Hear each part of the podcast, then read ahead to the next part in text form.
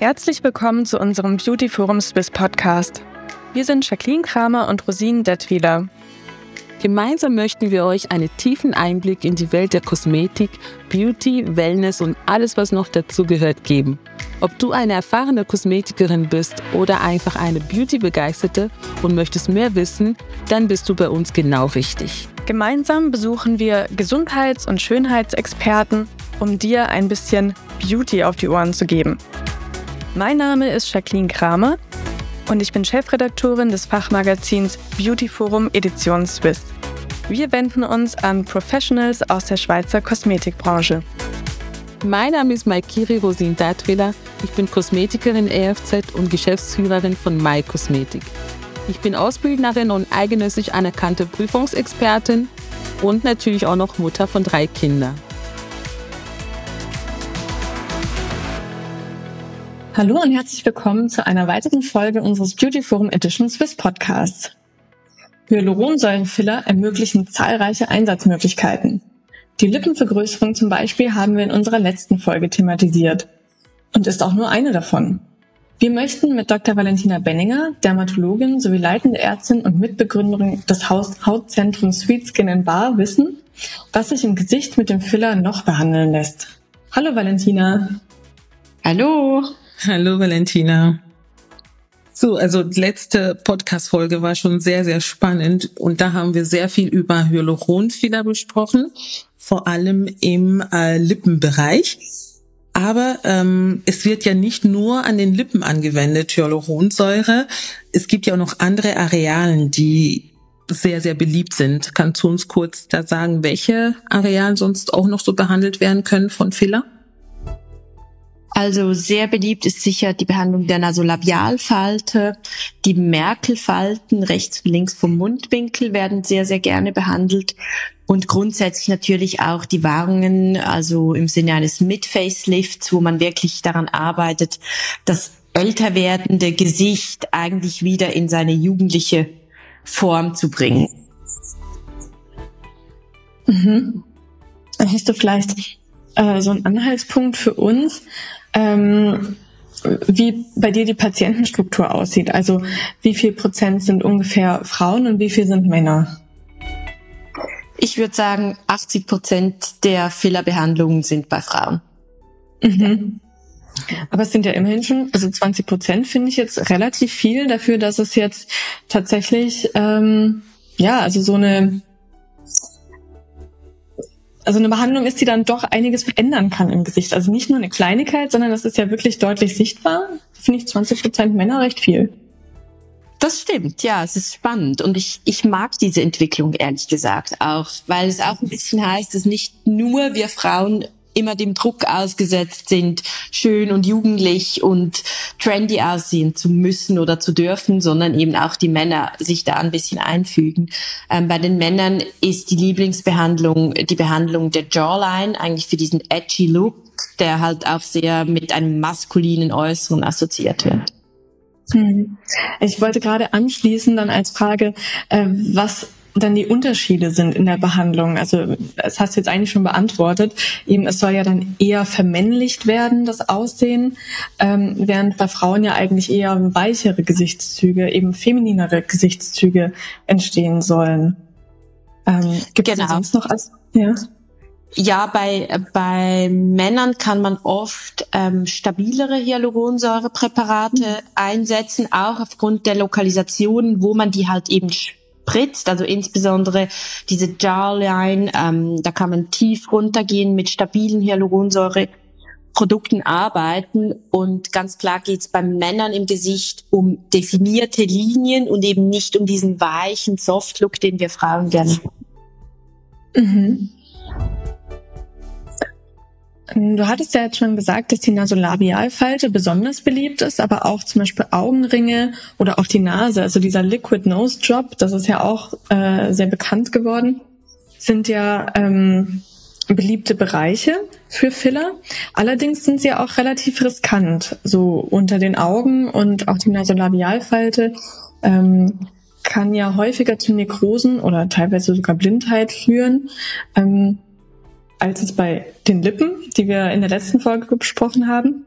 Woran liegt es denn, dass die Risiken da höher sind? Ähm, das liegt an, die, an den Gefäßstrukturen. Ähm, die Nase ist extrem gut durchblutet und eben auch gerade der Bereich da in der Nasolabialfalte, da läuft eigentlich die Arteria facialis durch. Sie ist hauptsächlich zuständig für fast die ganze Blutversorgung in unserem Gesicht oder auch der mimischen Muskulatur. Und dazu kommt diese Facialis, die zieht sich entlang der Nase hoch und macht dann im Bereich des inneren Augenwinkels eine sogenannte Anastomose. Das heißt, die verbindet sich mit einem anderen Gefäß, das für die Durchblutung vom Auginnern zuständig ist. Und wenn mhm. der Hyaluronsäurefehler natürlich versehentlich gerade im Bereich der Nasolabialfalte oder im Bereich der Lippe, äh, der Nase in das Gefäß gespritzt wurde, der kann sich dann so wie, wie ein Hampelmann eigentlich entlang von dem Gefäß ausbreiten, das ganze Gefäß zumachen und im mhm. schlimmsten droht die Erblindung oder eben eine Nekrose von der Nasenspitze, na, von der Nasenspitze, ja. Ja, und deswegen finde ich auch jetzt, meine ganz persönliche Meinung, ist es wichtig, genau solche Behandlungen wirklich von einem Facharzt machen zu lassen. Weil ich meine, es gibt ja sehr, sehr viele Laien, die das irgendwie anbieten in Studios, aber ich denke, da jetzt so diese High-Risk-Zone sind dann wirklich äh, nicht zu unterschätzen. Also ich denke, sämtliche Fillerbehandlungen gehören in die Hände von sehr, sehr erfahrenen Injektoren, die auch ein gewisses Grundverständnis für die Anatomie mitbringen. Alles andere ist einfach wirklich, wirklich gefährlich. Ich persönlich initiiere keine Nasen, genau aus dem Grund. Ähm, ich initiiere auch kaum je im Bereich der Zornesfalte. Ähm, dort gibt's eine weitere Anastomose, die ebenfalls in drastischen ähm, Komplikationen enden kann. Und für mich persönlich steht immer im Vordergrund, dass das Risiko der mög den möglichen Nutzen nicht überwiegt. Und das ist für mich mhm. in diesen Bereichen nicht gegeben. Ich wollte nur sagen, ich finde, das ist auch super wichtig, dass man diese Entscheidung dann für sich trifft. Also wie du jetzt sagst, Valentina, dass du ähm, bestimmte Bereiche dann lieber nicht behandelst, weil eben der Nutzen das Risiko nicht, nicht wert ist. Ich finde, es ist einfach eine starke Positionierung. Ähm, und es ist, glaube ich, super wichtig, auch um den Patienten die, äh, das vielleicht auch deutlich zu machen. Die Meinung von einem Arzt zählt ja schon mehr, glaube ich, als ähm, wenn man vielleicht im, im Internet liest von Influencern, die irgendwelche Behandlungen haben machen lassen. Da lässt man sich dann beeinflussen, aber ein Arzt hat ja eine ganz andere Autorität. Ja, es ist auch spannend ähm, bei den ganzen au schriftlichen Aufklärungsformularen für die Hyaluronsäurefiller. Ich persönlich behandle keine Kunden, die nicht vorher das schriftlich gelesen und unterzeichnet haben. Und die fallen oft aus allen Wolken. Die sagen, ja, also was, da kann man erblinden? Ja, das wusste ich nicht. Ich mache schon jahrelang Hyaluronsäurebehandlungen. Und ja, wenn es einem keiner sagt, dann ja, woher soll man es wissen? Aber ich finde das ganz, ganz wichtig, dass man weiß, worauf man sich einlässt, was das Worst-Case-Szenario ist. Und dann hat man immer noch die Autonomie, um sagen zu können, ja, möchte ich, ich habe ein gutes Gefühl, ich habe erfahren Injektoren ähm, oder ich lasse es. Genau. Ja, ich finde das auch sehr stark von einer Ärztin zu sagen, da sind meine Grenzen, ich mache das nicht, ich, weil das ist ja auch noch die andere Seite, aber eben, das ist nur so, by the way. ja, also es gibt ja verschiedene Arten von Hyaluronsäureprodukten für jede einzelne Behandlungsareal. Das hast du ja vorhin schon erwähnt bei den Männern, die wollen ja eher mehr diese maskuline ähm, Anzeichen noch mehr betonen und für die gibt es ein bisschen kräftigere, schwerere, stärkere Vernetzte wahrscheinlich. Ähm, aber wie ist es denn bei Frauen jetzt, wenn die mehr die Gesichtskontur modelliert haben wollen, jetzt äh, Wangenpartien, die Lippen und, und Kinn zum Beispiel? Äh, benutzt du da auch verschiedene Stärke für, für diese Zone oder kannst du mit einem gleichen überall machen quasi? Also es gibt natürlich diese, ich sage jetzt mal in Anführungs- und Schlusszeichen, Universalfiller, bei denen geht selten was schief und die kann man fast überall ohne nachzudenken einsetzen. Ich persönlich mag's ein bisschen differenzierter. Das heißt, ähm, dort, wo ich die Hyaluronsäure wirklich tief spritzen kann, sprich auf den Knochen, wo ich Stabilität möchte, dort nehme ich Filler mit einer hohen Festigkeit, mit einer starken Quervernetzung, mit einem hohen Hyaluronsäureanteil im Produkt selber. Ähm, und je oberflächlicher das, oberflächlicher das es wird und gerade auch in sehr dynamischen Arealen, sprich um den Mundbereich, an den Lippen, im Bereich der Merkelfalte, da benutze ich sehr, sehr gerne diese sogenannten dynamischen Filler, die unterscheiden sich ein bisschen. Ähm, man kann sich die quer vernetzten Hyaluronsäure-Moleküle mit Brücken vorstellen. Die ganz festen Produkte, die haben feste Brücken, das ist eine Betonbrücke, ein bisschen überspitzt formuliert. Und die dynamischen Filler, das sind mehr so diese Holzhängebrücken. Ich weiß nicht, ob ihr die kennt, aber die, wo man so drüber geht und nie genau weiß, ob es hält oder nicht, aber es mhm. hält natürlich. Und das sind diese dynamischen Filler, ähm, die sich ganz, ganz schön ans Gewebe anpassen, die man eben auch nicht sieht, wenn man dann plötzlich lacht oder spritzt. Und das ist sehr, sehr wichtig. Wie können denn die Hyaluronsäurebehandlung im Gesicht mit anderer ästhetischer Behandlung kombiniert werden. Ähm, zum Beispiel eben mit Laserbehandlung oder mit Botox und äh, andere. Also lässt sich das einfach kombinieren? Das lässt sich sehr einfach kombinieren. Es kommt natürlich immer auf die Reihenfolge drauf an. Ähm, gerade zum Beispiel Botox um die Lippen mache ich sehr gerne zwei Wochen vor der eigentlichen Unterspritzung der kleinen Marionettenfältchen. Das Botox hilft schon einmal, diesen Rundmuskel um den Mund ein bisschen zu relaxieren und dann sehe ich zwei Wochen später, was ist noch da, was müssen wir wirklich tatsächlich mit dem Hyaluron noch ausgleichen. Ähm, das gleiche gilt im Bereich der Zornesfalte, die ich ja eben eigentlich praktisch nie unterspritze mit Hyaluronsäure, aber immer gilt dort Botox-Vorfiller, wenn man es denn kombiniert. Bei den Laserbehandlungen ist es ein bisschen anders. Ähm, gerade Anti-Aging-Laserbehandlungen arbeiten oft mit relativ starker Hitze und die müssen immer mindestens drei Wochen vor einer geplanten Hyaluronsäure-Fillerbehandlung abgeschlossen sein. Das heißt, die meisten Laserbehandlungen sind keine Einmal-Sessions, sondern die macht man in der Regel drei bis viermal. Das heißt, die Kunden kommen über drei bis vier Monate einmal pro Monat für die Laserbehandlungen und erst wenn das abgeschlossen ist, dann kann man mit dem Hyaluronsäureaufbau beginnen. Ansonsten riskiert man tatsächlich, dass sich das Hyaluron viel, viel schneller als geplant abbaut. Ist natürlich ein enormer Frust für die Kundinnen, die ein schönes Resultat wollen und oft auch sehr viel Geld dafür ausgeben. Und deshalb denke ich, das muss gut geplant sein, diese Kombination. Aber man kann es grundsätzlich sehr gut kombinieren. Mhm. Und gibt es denn Patienten und Patientinnen, ähm, die besonders gut dafür geeignet sind? Ähm, oder welche, bei denen du eben auch wieder sagst, da sollten wir es lieber lassen? Vielleicht andere Behandlung macht stattdessen? Ja, es gibt Kundinnen, die sehr gut dafür geeignet sind. Das sind gemeinerweise tatsächlich ähm, die eher runderen Gesichtern, also die Gesichter, die genügend subkutanes Fettgewebe und genügend Eigenstruktur mitbringen. Da, wo ich praktisch garantieren kann, dass wenn ich den Filler irgendwo hinspritze, dass der dort bleibt. Das Gefährliche sind aus oder ein ausführliche Fillerbehandlungen bei sehr, sehr schmalen Frauen, die sehr wenig Fettgewebe, aber dafür sehr, sehr laxe Haut haben, altersgeschädigte Haut, weil dort riskiert man tatsächlich diese Fillermigration, dass der Filler dann irgendwo im Gewebe rumschwimmt. Mhm. Ähm, und das sollte man wirklich vermeiden. Ja, okay. Wie stellst du denn bei deinen Patientinnen und Patienten sicher, dass das Ergebnis der Behandlung dann auch natürlich und harmonisch aussieht? Ich schaue mir das Gesicht an und weiß dann relativ schnell und spreche mit der Kundin natürlich, was ihre Wünsche sind.